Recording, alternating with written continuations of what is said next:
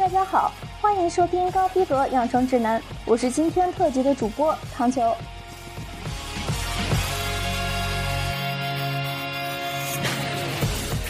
大家是不是觉得唐球的声音听起来很陌生呢？没错，这是唐球第一次录制节目。唐球是一个喜欢看动漫的妹子，所以以后会多多为大家带来日漫的推荐，请大家多多支持我。有不足之处，请及时指出。唐球在此先谢谢大家啦。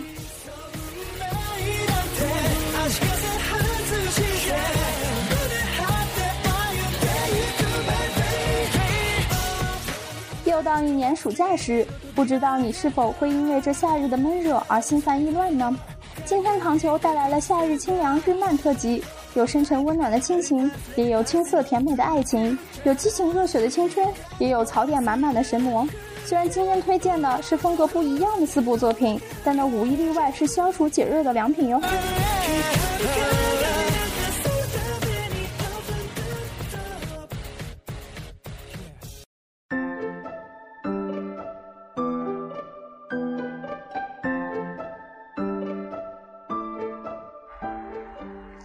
首先，唐秋要推荐的是一部动画电影《夏日大作战》。此片由穿越时空的少女导演细田守执导，集结了强大的制作团队，于2009年在日本上映。如果说穿越少女是青春，那么《夏日大作战》讲述的就是亲情。电影主要讲述了一名胆小的高二数学天才健二，在学姐夏希的拜托之下，一同前往夏希祖母的宅邸庆祝曾祖母九十岁生日所发生的一系列故事。健二在很偶然的机遇下解开了一个奇妙的数列问题，之后便被错误指控是入侵虚拟世界 OZ，并造成虚拟与现实严重混乱的黑客。然而，这一切实际上是由一个虚拟的人工智能系统筹划的大规模计划。健二必须尽自己的能力来修复虚拟世界的破坏，并且与众人一同设法阻止人工智能系统继续对现实生活造成更大的破坏。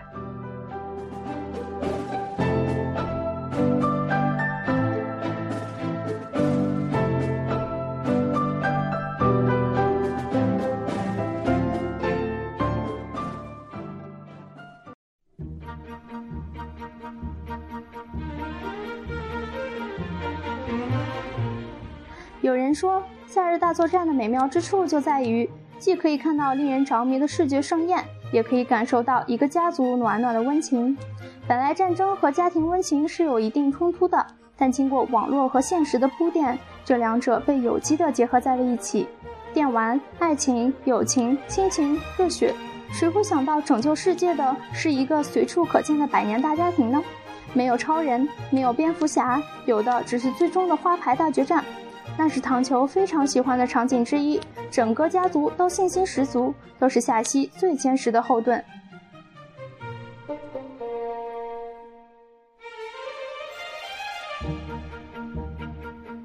唐球非常喜欢的另外一个场景是，当一切尘埃落定，夏希与静儿被众人撮合在一起时，夏希那别扭的表哥恶狠狠地对静儿这样说：“你对夏希敢说喜欢，我就宰了你；敢说讨厌，我也会宰了你。”这样矛盾的心理，怕是每一个兄长的心声，令人忍俊不禁，又倍感温暖。整篇中就这样处处洋溢着亲情的温暖。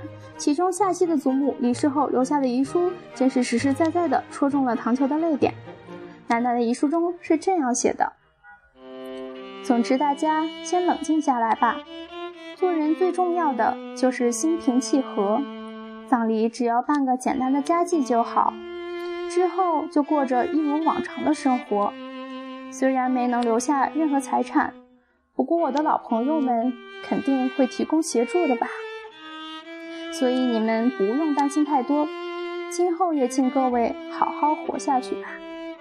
还有，还有，如果炸柱回来的话，虽然他十年前一去不回，不知道什么时候才会回来，但如果他回来的话。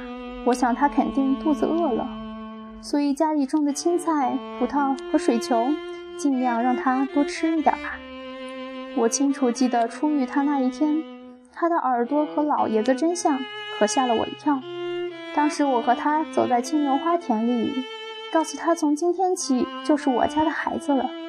虽然他一句话也没有说，不过他紧紧牵着我的手，这孩子和我成为一家人了，我的这份喜悦应该有传达给他吧。身为一家人，就应该紧紧相系，不能被人生打败。即使有痛苦和难过的时候，也要一家人一如既往的聚在一起吃饭，因为饥饿和孤单是最最要不得的。多亏了你们的陪伴，我过得很幸福。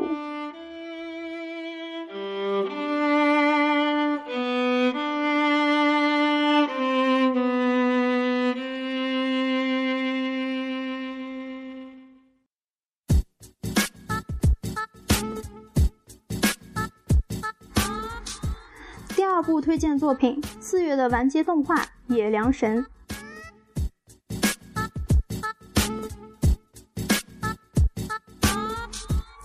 本作的设定是以日本神界为背景，作品中的神明皆指日本的八百万众神。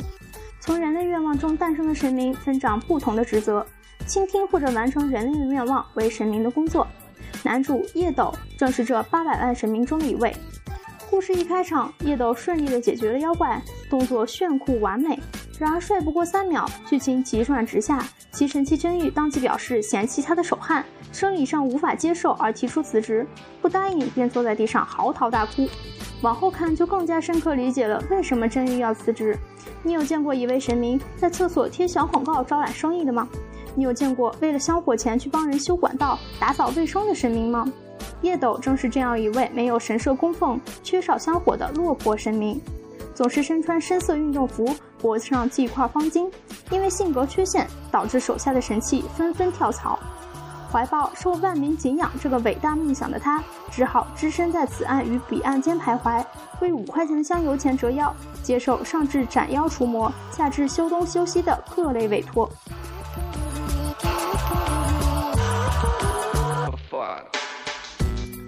当他遇到伊崎日和之后，他的世界似乎开始变得有些不一样。伊崎日和因为叶斗的缘故，无意中成为了半妖体质，于是请求叶斗帮他恢复，而与叶斗结下了缘分。看似柔弱的日和，令人意外的内心喜欢暴力，甚至能无师自通的使出格斗技巧。但是半妖状态的日和身后一条粉色的尾巴，真是满满的萌点。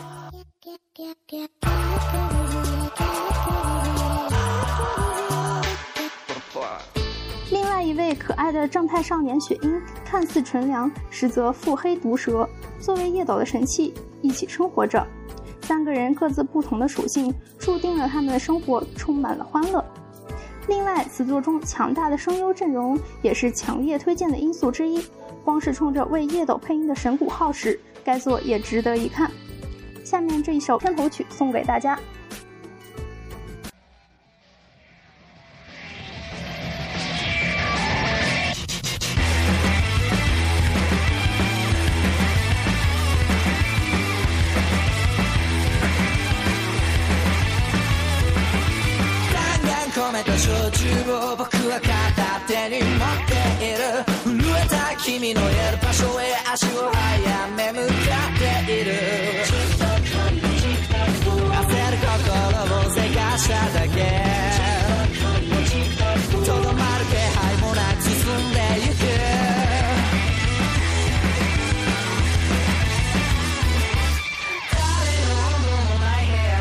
焼きたてを伸ばしてる。塞いだ僕のいる場所は誰にもわからない。終わりと始まりの境目。全て重なった。平行さ僕は待っていた。笑えるほどの悲しみを。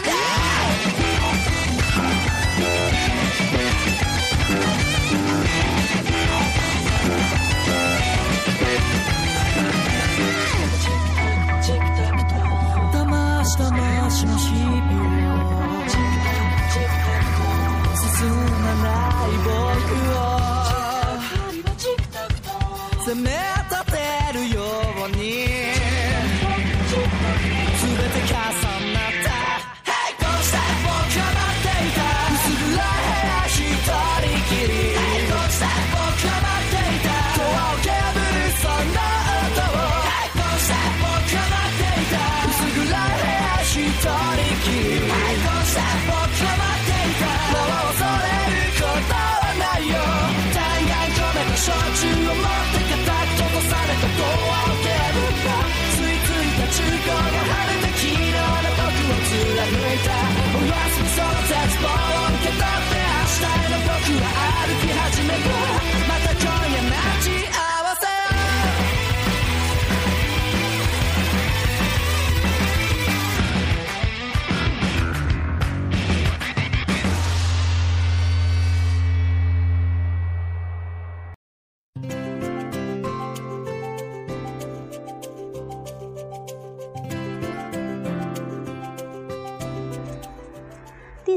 推荐的动漫作品名字是《好想告诉你》，目前动画第二季已经完结。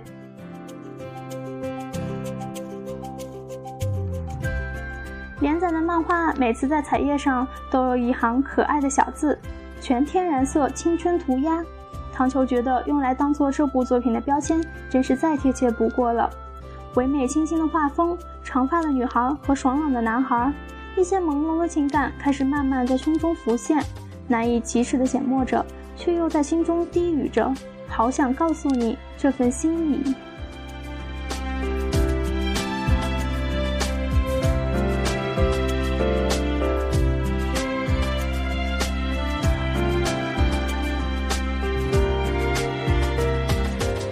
剧中的女主角黑爪爽子，因为有着满脸英气、超长黑发、煞白的皮肤，而被同学深深的误会和孤立，有着和他接触就会受到诅咒的传言。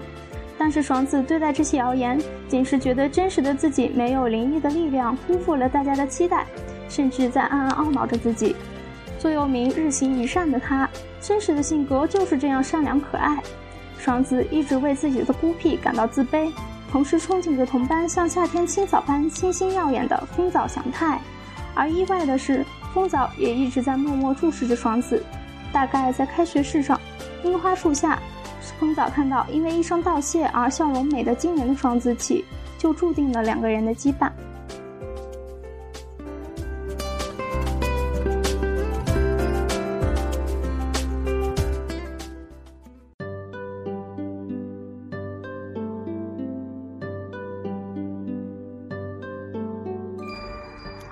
本作的最大看点，无疑就是爽子和风早之间的感情。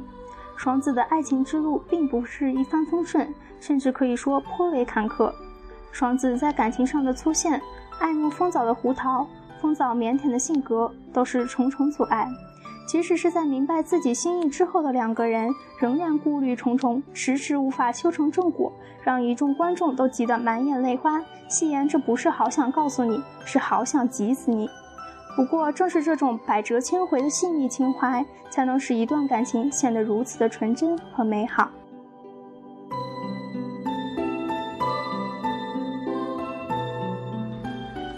你有经历过吗？好想告诉你的浪漫时刻。都说最美的爱情产生于大学之前，那时我们不计利益，不计得失，有的只是时间晕染下五颜六色的小小心意。是只有自己才能回味和迷恋的美好。你有没有偷偷喜欢着一个人，只是看着他便觉得雀跃不已呢？记忆中恍惚的身影，静默的脸颊，都清晰地映刻出来。默默喜欢一个人的时候，最美好的奇迹无异于他也默默喜欢着自己。风早和爽子之间就是这样，似乎具备了小清新式爱情的一切因素，美好的如同一幅画般，让人不忍打扰。第一季的 OP 把这种氛围诠释的恰到好处，下面就让我们来听这一首歌吧。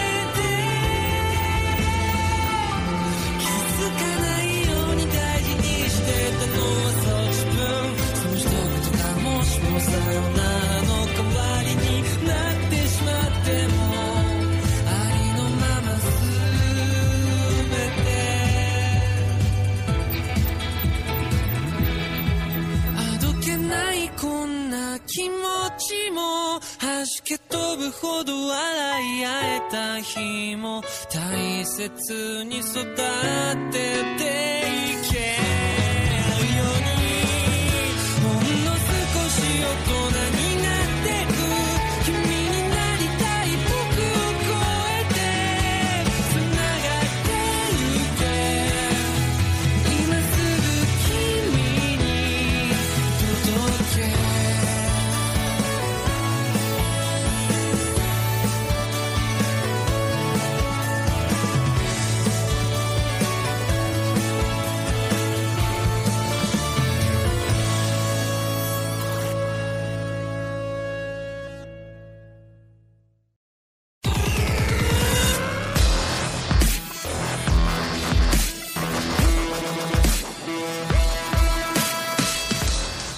最后的推荐作品《福瑞男子游泳部》。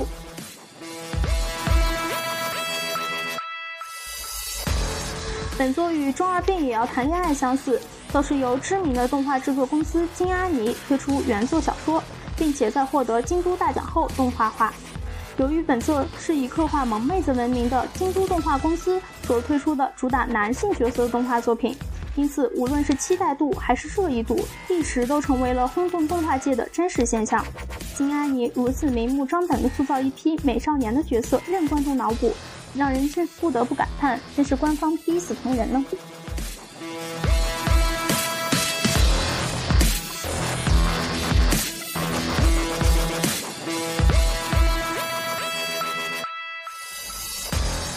七濑遥、菊真琴、夜月主、松冈凛，四名小学时代共同比赛的好朋友，却在升入初中后逐渐变得疏远。尤其是松冈凛在远去澳大利亚留学后，更是渺无音讯。于是，在盛夏的某一天里，初入高中的夜月主找上了七濑遥，从此几个唇红齿白的俊朗少年就走上了重归泳池的道路。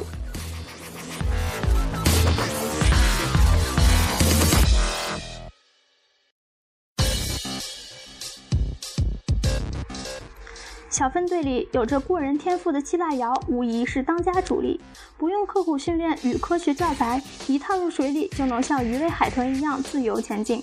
他不爱说话，内心却意外执着，只游自由泳，却是个见到水就会脸红的可爱孩子。看似是个面瘫无口，实则是个搞笑角色，竟然连超市的鱼缸都不放过。如果没有菊真琴，七濑遥很有可能被自己溺死在自家的水缸里吧。这人的温柔体贴简直细腻到恐怖的地步。这样的绝种好男人，冲着路边小猫温柔一笑，秒杀了多少镜头前的男男女女呢？啊！另一名成员，人心少年少女心的月月主同学，则是本部动画的当家猛武，弓着腰，两手握拳，摇头晃脑。说着男主角三刀同时，嘴里嘴里嚷着“我很好奇，我很好奇”，难怪能把一口一个“哼，人家才不要加入游泳部呢”的龙崎莲同学成功拉入游泳部。